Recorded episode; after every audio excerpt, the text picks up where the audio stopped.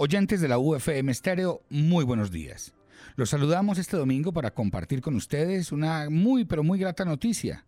Es un placer y una inmensa oportunidad en el contexto de la celebración de los 20 años de nuestra emisora de interés público educativa de la Universidad del Quindío, anunciarles que a partir de hoy y todos los domingos, de 9 a 10 de la mañana, contaremos con un espacio que ha sido tradicional en la UFM Estéreo dedicado a la ópera acercamientos didácticos, historias, relatos y el contexto social, histórico y académico de este llamado por muchos el arte total, estará con ustedes cada semana para profundizar en los aspectos que hacen de la ópera una de las manifestaciones culturales de mayor influencia en el mundo musical.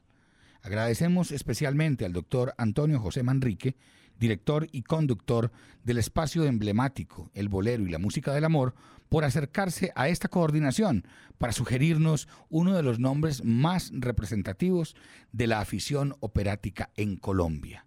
Me refiero al ingeniero Guillermo Zamudio Vaquero, un quindiano por adopción, quien nos acompañará con sus análisis y comentarios durante este espacio semanal. Guillermo Zamudio es un aficionado a la ópera desde su infancia, Participó en el Liceo de la Salle en Bogotá en coros de óperas y zarzuelas, convirtiéndose con el tiempo en el coleccionista que aún hoy sigue siendo, de diferentes géneros vinculados con la música clásica, con la ópera y otras manifestaciones del mundo en el contexto musical. Donde quiera que viaja, don Guillermo, y lo hace con frecuencia, en el mundo visita diversos lugares donde la ópera se escucha en su espacio natural, como el Metropolitan de New York, la Arena de Verona, el Teatro Real de Madrid y el Teatro del Liceo en Barcelona. Además, realizó un espacio radial sobre ópera en la emisora de la Universidad Espíritu Santo de Guayaquil y ha participado transmitiendo su pasión por este género en diversas emisoras virtuales. Es un placer, es un honor presentarles hoy al ingeniero Guillermo Zamudio Vaquero, quien nos acompañará para apropiarnos socialmente del conocimiento que implica la música y en particular la ópera. Bienvenido, don Guillermo. Gracias, Alejandro. Seguiremos con Descubriendo la ópera. Un concertante es la pieza de ópera en la cual todos o la mayoría de los personajes principales cantan en grupo, a veces con el coro, entrelazando sus líneas vocales para producir una armonía que suena muy bien al oído.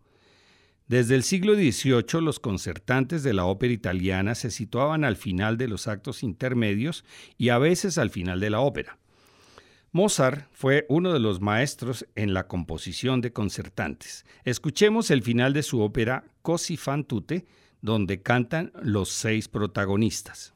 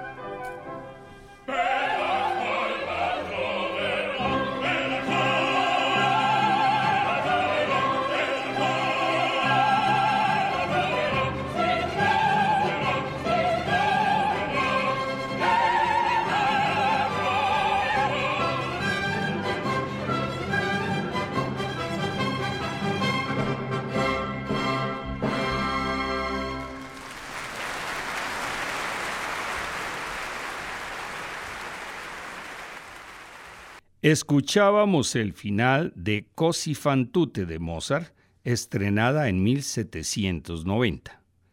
Otro maestro de los concertantes fue Rossini, Escuchemos el final de El Barbero de Sevilla, en el cual cantan los personajes principales y el coro.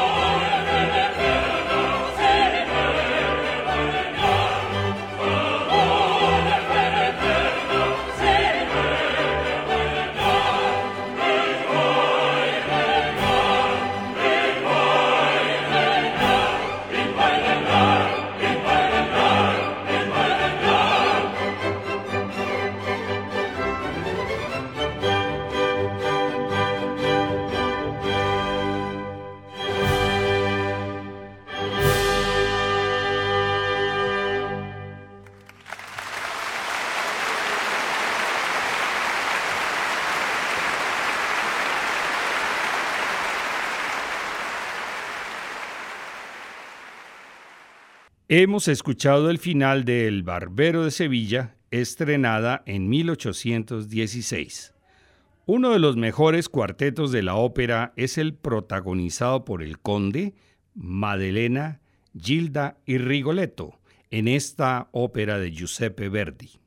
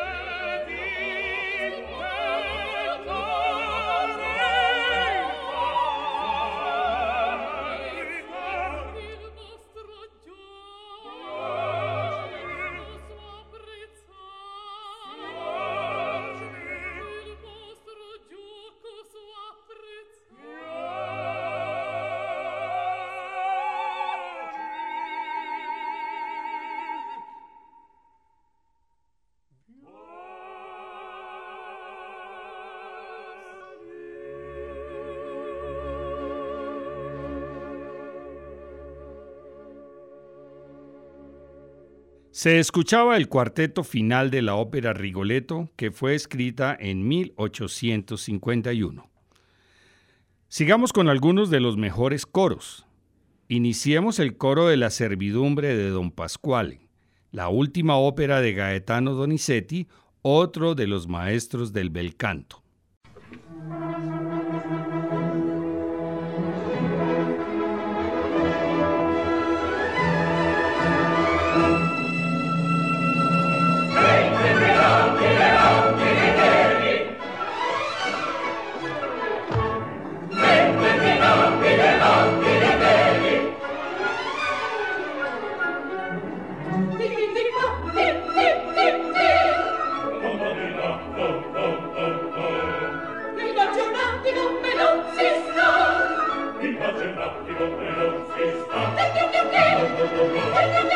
Música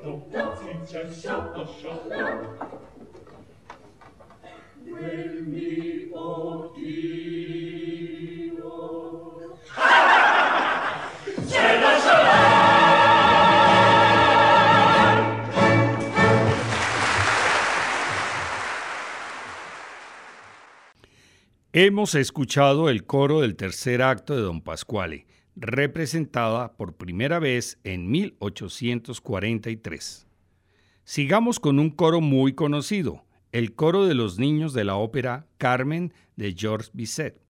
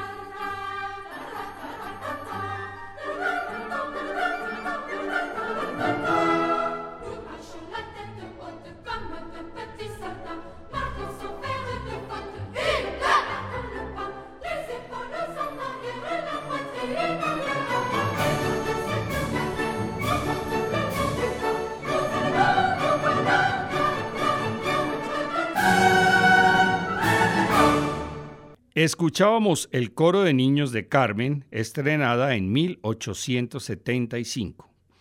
Otra ópera francesa muy conocida es Fausto, de Charles Gounod, cuyo estreno fue en 1859. Escuchemos el coro de los soldados del cuarto acto.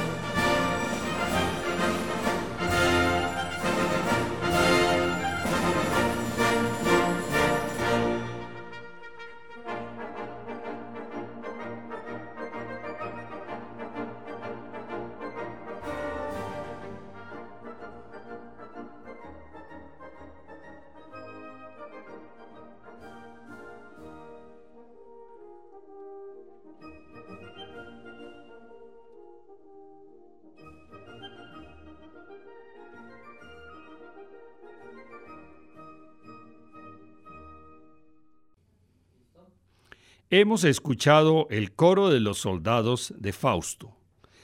El príncipe Igor es una ópera inacabada del ruso Alexandr Borodín que terminaron sus compatriotas Rimsky-Korsakov y Glusanov. El estreno póstumo fue en 1890. Esta ópera incluye las danzas corales conocidas como danzas polotzianas, que se interpretan también en concierto.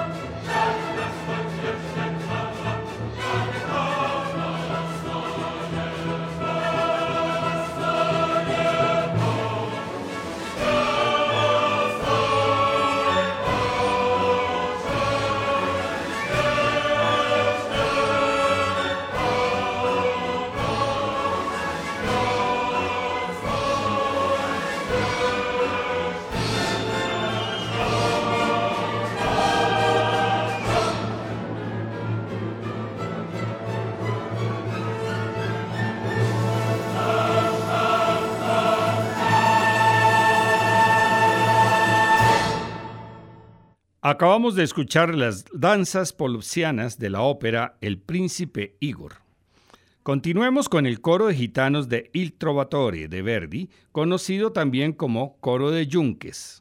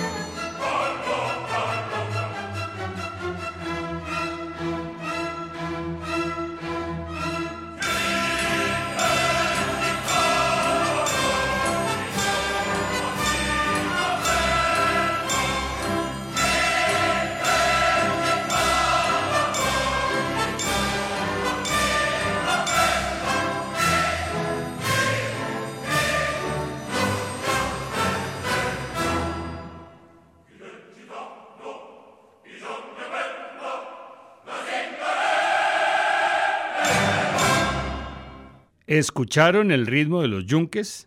Era el coro de gitanos de Il Trovatore de Verdi. En un programa sobre coros de ópera no puede faltar música de Richard Wagner. Escuchemos el coro de las hilanderas, el comienzo del holandés errante.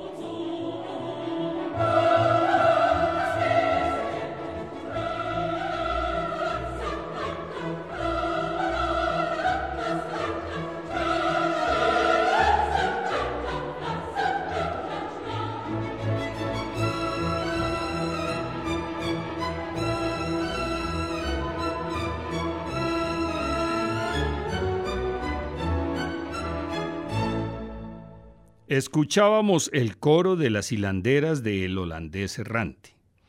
Otro coro famoso de Wagner es el coro de los peregrinos de Tannhauser, de una de sus primeras óperas estrenada en 1845.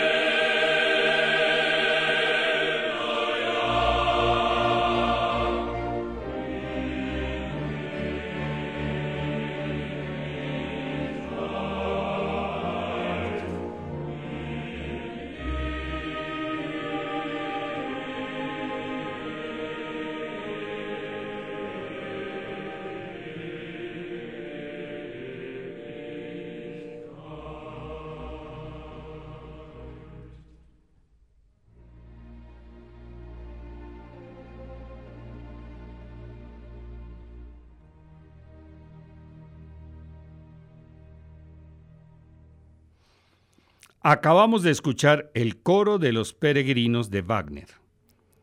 Los pescadores de Nagasaki murmuran un coro nocturno. Sobre las cuerdas en pizzicato, es decir, punteadas, se eleva el coro a boca cerrada, un murmullo que casi no parece humano. Un momento mágico que nos regala Giacomo Puccini en su ópera Madama Butterfly.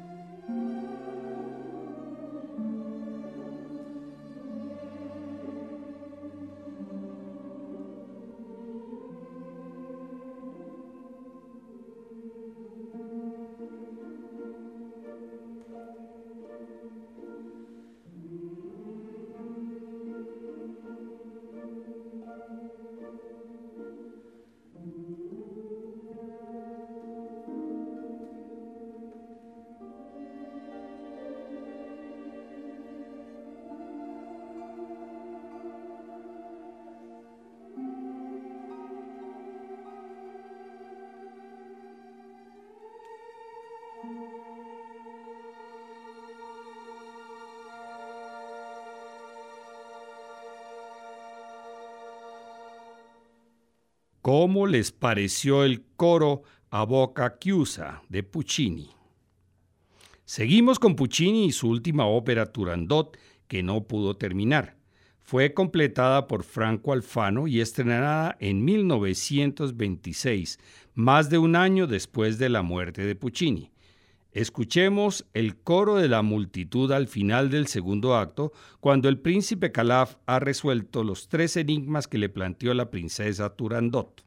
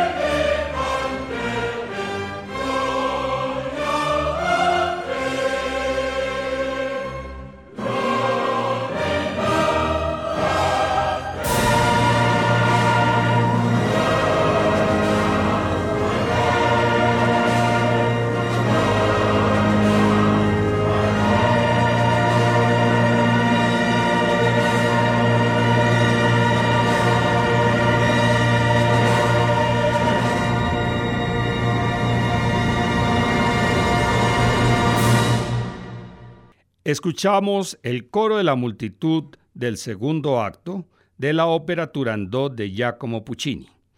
Hemos dejado para el final uno de los coros más conocidos de la ópera, la Marcha Triunfal de Aida de Giuseppe Verdi.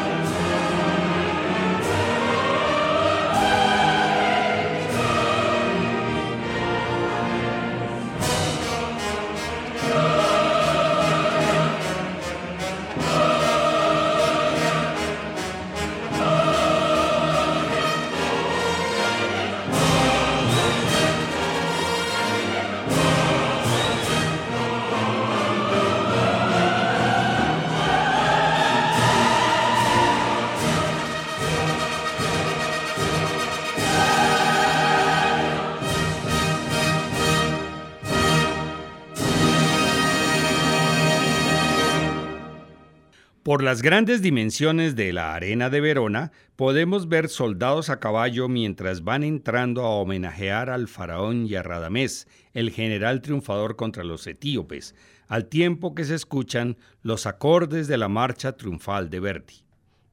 Este será uno de mis programas favoritos, pues me encantan los coros en las óperas y en las zarzuelas. En el próximo programa escucharemos las voces femeninas, sopranos, mezzosopranos y contraltos.